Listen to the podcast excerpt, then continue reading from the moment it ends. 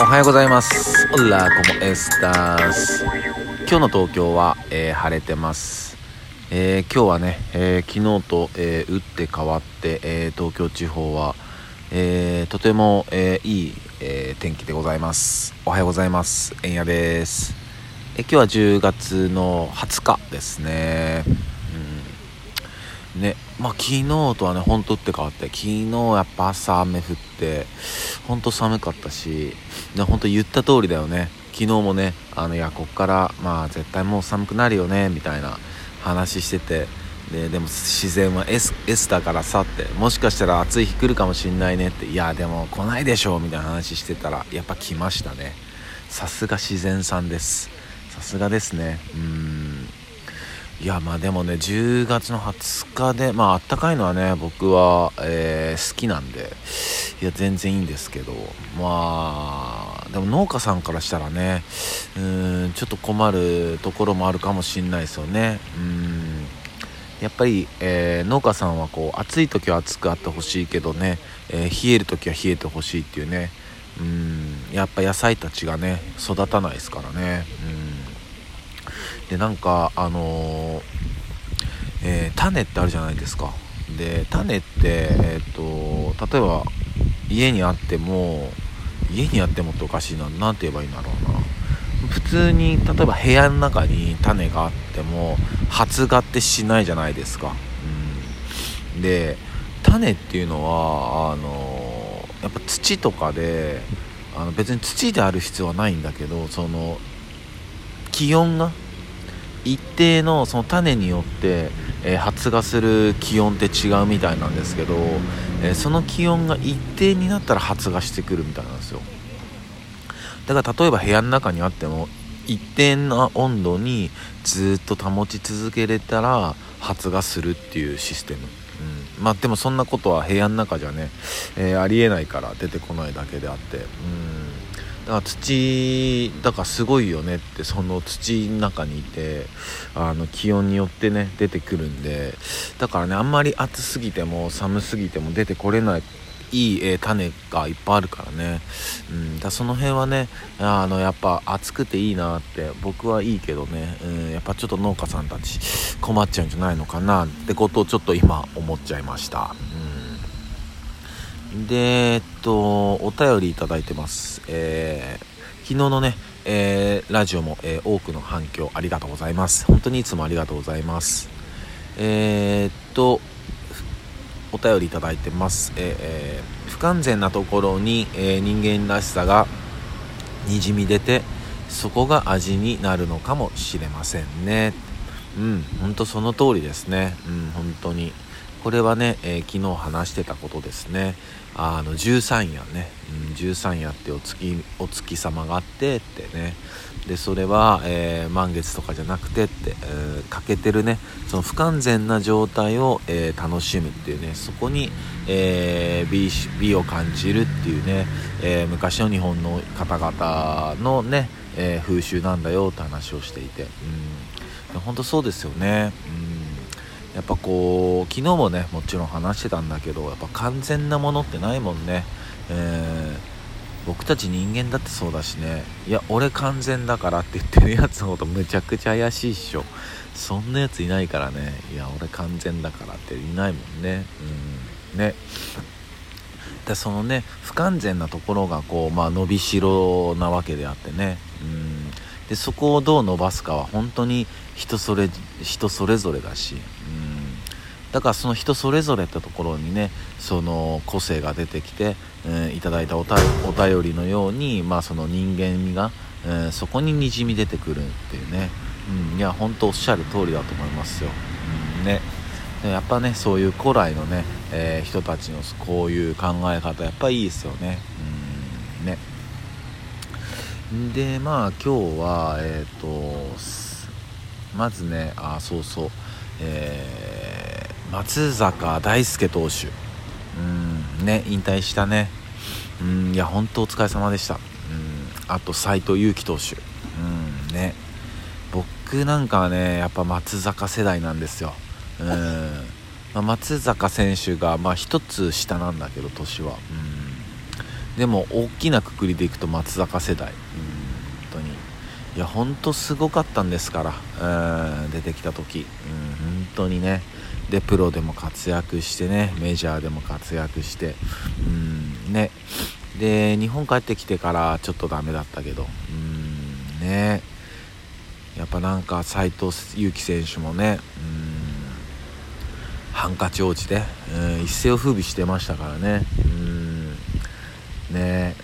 いやなんか当たり前なんだけどまあ時は経つなと。うん時は経つしでやっぱああいう風に、えー、プロ野球選手生活を長く続けるってことって本当に偉大なことだしああやってねあの引退のセレモニーとか、うん、引退会見とかできる選手なんて本当にもう一握りですからね。うん。いや本当まあそれぐらいねあの功績を称えられたってことですよね。うん。いや本当お疲れ様でしたっていうね。うんまあゆっくりしてほしいですしね。でこれからねあの第二の人生もあるしね。うん楽しんでほしいですよね。うん解説者とかなんのかな。ねあとは指導者とかね。うんいろんな道あると思いますしね。まあでもとりあえずはねあのゆっくりあのしてもらいたいですよね。うんんと普段できなかったようなこととかね大いにしてほしいですよね、うん、で今日が10月の20日っていうことでさっきもね、えー、ラジオ前にうちの愛犬のおはぎを、えー、散歩させてたんだけどふとね、えー、思ってああもう来月おはぎ誕生日だなって11月生まれの子なんですよ、うん、でおはぎ誕生日だなとか思っててはっていえ15歳って来月15歳って15歳なんのっていやーってねおったまげました。15歳かよって。うん。ね。元気もりもりなおはぎちゃんがもう15歳。ね。ここねえー、っと12年はちょっとやっぱ老犬らしくというかね、えー、ちょっとなんかこう耳が遠くなっちゃったりとかあのよたよた歩いてますけどでも本当に元気で、うん。まあ、そういうところもねまたこう老犬ならではのあの可愛さがあるんだけど、うん。でもう来月でも15歳かよって。いやーほんとすごいしこう今まで大きな病気をすることもなくね元気で今もいてくれていて、えー、階段なんかも普通にこう何ていうのかなダッシュで駆け上がってるしね。うん。でまあ実家も僕犬飼ってたんですけど豆柴をね飼ってたんだけど豆柴のムーはねえー、まあ、13歳で、えー、ねえー、息を引き取ったんだけど13歳でまあでもその前の12年とかは結構病気とかでねあの病院通いしててうん。でもそのムーよりもあの長生きしてるしなんかそれもなんかあのなて言うのかなありがとうってこうきっとムーも喜んでるなと思ったしね。うん。いや本当ありがとうなんですよね。本当に。うん。本当ありがとうなんですよ。いやいつまでもね健やかにうんいてほしいなって本当に心から思ってますね。うん。でやっぱたまにそのなんかあの秘訣ってありますかって聞かれることあるんですよね。そのワンちゃん、うん、でまあこのラジオでもねえー、っと話したこと1回あると思うんですよ。うん、結構最初の方に話したことあるんだけどえっとね振り返ってみると、うん、やっぱ余計なものを、えー、与えてないってとこかなと思うんですよね、うん、ご飯、うん、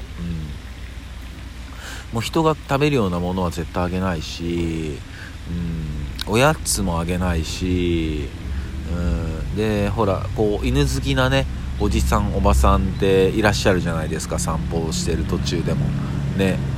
なんかセーブポイントのかのようにあの同じ場所に待ち構えてくれてるというか、えー、でそういう方々って結構ほらやっぱお、ね、犬のおやつをあげたがるんだけど、ね、僕はそれ結構丁重にいつもお断りしてるし、うん、だもうあの言われることはないからね。だからでもよしよしだけはやってくれてて、うん、そういう感じかな。うん。だご飯食べ終わった後のあの歯磨きガムみたいなやつあるじゃないですか。あれぐらいかな。うん。あれぐらい。あとは本当余計なものをあ与えてないっていうのが結構大きいかもしんないですね。うん。で水はまあこまめに変えるとかまあでもその辺はねみんなやってると思うし。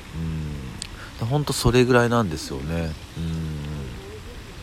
何かこう難しいことはやってないというか、うん、やっぱ食生活ってとこかね、うん、だ人間もそうですよね。本当に、うん、だやっぱりこう命あるもの、うん、やっぱこう食生活っていうのはやっぱ体にねあのダイレクトに来るもんだから、うん。ね。